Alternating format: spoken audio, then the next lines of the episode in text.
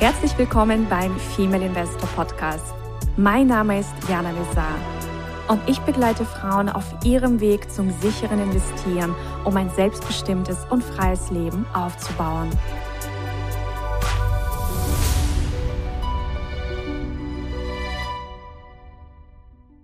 Hallo liebe Investorinnen, wir begrüßen euch zu einer Aktien-Melange to go und haben wieder ein spannendes Thema für euch. Und das heutige Thema lautet, wie finanzieren sich Unternehmen und was sind Anleihen? Genau. Also ich glaube, von den Aktien haben ja dann doch viele schon was gehört. Mhm. Also auch wenn jemand überhaupt nicht investiert, dann hat man irgendwie schon mal was von Aktien gehört, dass es die gibt ja. zumindest. Ja. Aber so bei Anleihen können sich ganz, ganz wenige was darunter vorstellen. Das ich stimmt. weiß nicht, ob es dir auch irgendwann so ging oder hast du das im Studium behandelt? Ach ja, man hat da so das eine oder das andere angeschnitten, aber äh, ja. ich bin froh, dass wir diese Folge heute machen. Okay, super. Dann reden wir mal darüber, was sind Anleihen. Also, Unternehmen müssen sich ja irgendwie finanzieren. Das heißt, also Geld für ihre äh, Unternehmungen beschaffen. Mhm. Ja, weil es gibt, wenn du ein Business startest oder ein Business betreibst, du benötigst ja immer Kapital, ja. um weiter zu wachsen, um neue äh, Produkte zu entwickeln. Also du brauchst einfach dafür Geld. Mhm. Also Kapital sprich Geld. Ja. Und die Frage ist, auf welchen Wegen kommt das Geld in das Unternehmen? Mhm. Und es gibt verschiedene Wege. Wir haben schon über einen großen Weg gesprochen und das ist eben, wenn man an die Börse geht und ähm, Aktien ähm, ausgibt oder emittiert, mhm. dann kommt frisches Eigenkapital ins Unternehmen. Der zweite klassische Weg ist, ähm, dass ein Unternehmen zur Bank geht und sich einen Bankkredit holt. Ja. Dann gibt es noch einen dritten Weg mhm. und das sind Anleihen. Okay. Und wenn ich mir zum Beispiel Fresenius anschaue, also jedes Unternehmen, das an der Börse notiert ist, ähm, hat ja auch eine Investor Relations Abteilung und äh, da findet man dann unter anderem auch, also man muss manchmal ein bisschen suchen, aber man findet Informationen, wie ist das Unternehmen finanziert. Mhm. Das heißt, wie viele Aktien haben Sie? Finanzieren Sie sich auch über Anleihen? Also das findet man dort alles. Okay. Und ich habe mir jetzt eben Fresenius als Beispiel rausgesucht und das ist jetzt eine Information, also Stand April 2021. Und äh, Fresenius hat einen ziemlich ähm, spannenden Finanzierungsmix. Also die bedienen sich sehr, sehr viele Instrumente. Also die sind zum einen an der Börse aktiv, also sie haben Aktien. Okay. Und sie haben auch, also 53 Prozent aller Finanzierungsverbindlichkeiten sind Anleihen, Unternehmensanleihen. So, und das ist, das ist in der Tat sehr spannend. Und jetzt ist die Frage, was ist das? Es ist einfach ein Finanzierungsinstrument um, und das zählt zum Fremdkapital. Das mhm. ist mal das Erste, ne? weil Aktie, Eigenkapital, das haben wir schon gelernt, Kredite, Anleihen, das ist alles Fremdkapital. Mhm. Das bedeutet, das muss zurückgezahlt werden. Okay. Und was ist jetzt der große Unterschied zum Bankkredit?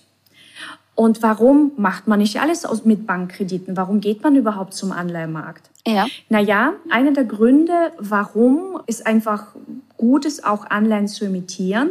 Also eine Bank kann dich nicht unendlich finanzieren. Also irgendwann sagen die auch, jetzt ist mal Schluss. Ne? Ja. Wir haben schon ihnen so viele Kredite gegeben, wir können ihnen nicht mehr geben. Mhm. Und dann ist eben der Anleihemarkt eine ganz, ganz, ganz spannende Finanzierungsquelle, um Zugang zu neuen Investoren zu bekommen. Okay. Und das ist nämlich auch die Betonung auf neue Investoren. Eine Anleihe, also das Geld, von, bei einer Anleihe kommt nie nur von einer Bank oder so oder von einem Investor, mhm. sondern das sind ganz, ganz viele Investoren, die Geld geben. Das okay. sind dann eben keine Aktieninvestoren, sondern Anleiheinvestoren. Das ist eine ganz eigene Investorenschicht. Okay. Und das ist schon ein großer Vorteil, Zugänge zu haben zu verschiedenen Investorenquellen. Weil es kann ja auch mal sein, dass eine Investorenquelle versiegt, wie zum Beispiel der Bankkredit oder die Bankenquelle. Das haben wir 2007, 2008 beobachtet. Da sind äh, viele Banken, also eben nach der Lehman-Pleite gab es ein großes Misstrauen auch unter den Banken. Banken also haben viel weniger Kredite vergeben und viele Unternehmen, die dann ihre Kredite refinanzieren wollten, konnten das auf einmal nicht mehr tun. Also Finanzierungsquellen können tatsächlich zumindest für eine gewisse Zeit versiegen und dann darf man sich auf die Suche machen nach neuen Investoren. Ja. Und das heißt, ein Unternehmen muss in ihrer ja, Finanzierungsvorausschau äh, Tätigkeit mhm. ganz genau schauen, okay, wie viel Geld brauchen wir denn für was, ja, in den nächsten mhm. Jahren? Wann wird was fällig? Mit wem arbeiten wir zusammen? Passt das, passt das nicht? Brauchen wir, müssen wir neue oder dürfen wir neue Finanzierungsquellen uns, ja, einfach anschauen? Und da ist eben die Anleihe, also vor allem für größere Unternehmen, ein ganz, ganz äh, bekanntes, tolles Instrument. Mhm. Und auch noch ein weiterer großer äh, Unterschied zum Bankkredit eine Anleihe ist ein Wertpapier. Okay. Das heißt, das wird wie eine Aktie an der Börse gehandelt. Mhm. Das bedeutet, auch wir Investorinnen mhm. können mit einem Mausklick Anleihen kaufen von mhm. Unternehmen, die eben Anleihen haben. Mhm. Wie zum Beispiel von Fresenius. Okay. Und das ist auf jeden Fall auch ein spannender Gedanke, dass es eben nicht nur Aktien gibt oder nur Bankkredite gibt, sondern eben so etwas wie Anleihen. Und nicht nur Unternehmen imitieren Anleihen, sondern auch Staaten, Kommunen.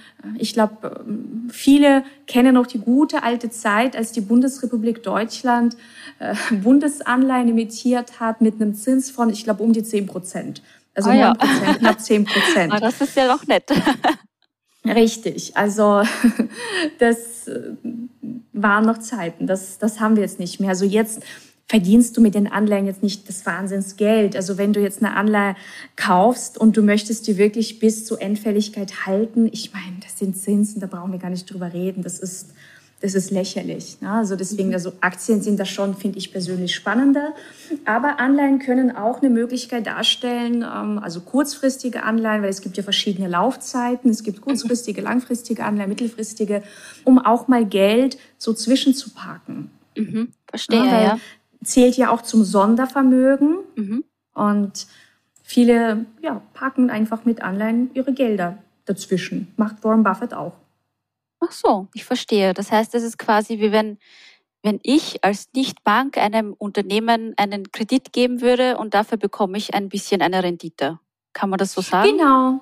Richtig, du bekommst im Grunde einfach ja auch einen Zins und am Ende der Laufzeit wird dein Kapital zurückgezahlt und es ist, wie gesagt, einfach wie ein Kredit, der an der Börse gehandelt wird. Mhm. Und dieses, dieses Kreditvolumen wird von vielen Anleihegläubigern zur Verfügung gestellt. Und die Anleihegläubiger sind meist äh, eben große institutionelle Investoren. Also das können Banken sein, Versicherungen sein, das können Investmentfonds sein. Also alle, die irgendwie Geld anlegen wollen. Was auch wichtig ist oder zu beachten ist bei Anleihen, also es kann nicht mal eben jedes Unternehmen Anleihen emittieren. Also das mhm. ist schon eher größeren Unternehmen vorbehalten. Okay. Es ist empfehlenswert dafür tatsächlich auch ein externes Rating zu haben. Also mhm. die meisten an der Börse gelisteten Anleihen haben ein externes Rating oder die Unternehmen, die diese Anleihen emittieren. Und ein Rating, also es gibt ja diese drei bekannten großen Ratingagenturen, Fitch, Moody's und S&P, mhm. und die vergeben wie so Bonitätsnoten. Okay. Also das heißt, das kann Triple B sein, also es gibt quasi so die große Unterscheidung Investment Grade, das ist quasi eine gute Qualität, eine gute Kreditqualität, und dann gibt es bei, also quasi unter Triple B minus und darunter, also ab unter Triple B minus, ja. das Sub-Investment Grade oder man nennt es auch Junk Bonds. Oh. genau, Junk Bonds. Das ist eine ganz eigene Sparte, ein ganz eigenes Segment. Und das heißt, also wenn es ein Rating gibt, das ist immer vorteilhaft, weil dadurch wird die Börsenemission immer günstiger, als wenn du kein Rating hast. Mhm. Und man muss auch dafür einen Prospekt erarbeiten oder mhm. es, es, braucht dafür ein, auch ein Wertpapierprospekt, mhm. so wie bei den Aktien auch. Ne? Das okay. empfällt ja bei einem Bankkredit. Ja. Das heißt, das ist schon auch etwas, was ich sag mal vom Prozess etwas langwieriger sein kann, vor allem wenn du das erste Mal eine Anleihe emittierst. Mhm. Wenn du schon ein Daueremittent bist, was weiß ich, wie Daimler zum Beispiel, die emittieren ja wirklich oft, die haben ein sogenanntes EMTN-Programm. Mhm. Das heißt, die haben einmalig so eine Art ja, es ist wie so eine Art Spezialprospekt, der es dir erlaubt, also sehr spontan dann auch zu emittieren. Mhm. Und die sind ja auch schon in der Gläubiger-Community oder Investoren-Community sehr bekannt. Also das heißt, wenn Daimler eine Anleihe emittieren möchte, eine alte Anleihe refinanzieren will, die müssen im Grunde nur ein paar Banken anrufen und sagen, so, wann können wir, wann, wann kann es mhm. losgehen? Ja. wann können wir die Bücher öffnen? Und ein Unternehmen, das eben dieses EMTN-Programm nicht hat, mhm. also ich habe zum Beispiel 2012 für GEA, das ist ein MDAX-Konzern, äh, so eine Anleihe ähm, ja auch mit auflegen dürfen und diesen ganzen Prozess begleitet. Also da war das wirklich so, es hat mehrere äh, Monate gedauert. Wir waren, also dann musste eben dieser Wertpapierprospekt erstellt werden. Wir waren auf Roadshow, also ich war mit denen dann auch in Paris, mhm. ähm, in München. Also das ähm, ist dann einfach schon eine zeitliche Dimension, die man einplanen muss als mhm. Unternehmen. Aber Vorteil, du hast dir dann eben einfach eine neue Finanzierungsquelle mhm. ähm, erschlossen. Ja. Du kannst dich dieser Quelle auch immer wieder bedienen. Mhm.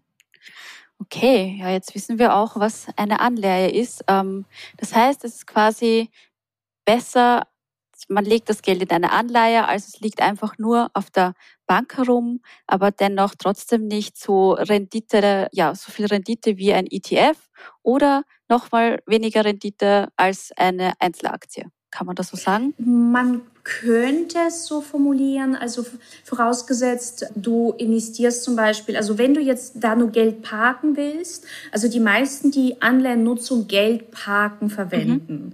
Mhm. Es macht ja auch der Max Ottewerk, der, der Warren Buffett macht das mit den T-Bills ähm, in mhm. Amerika.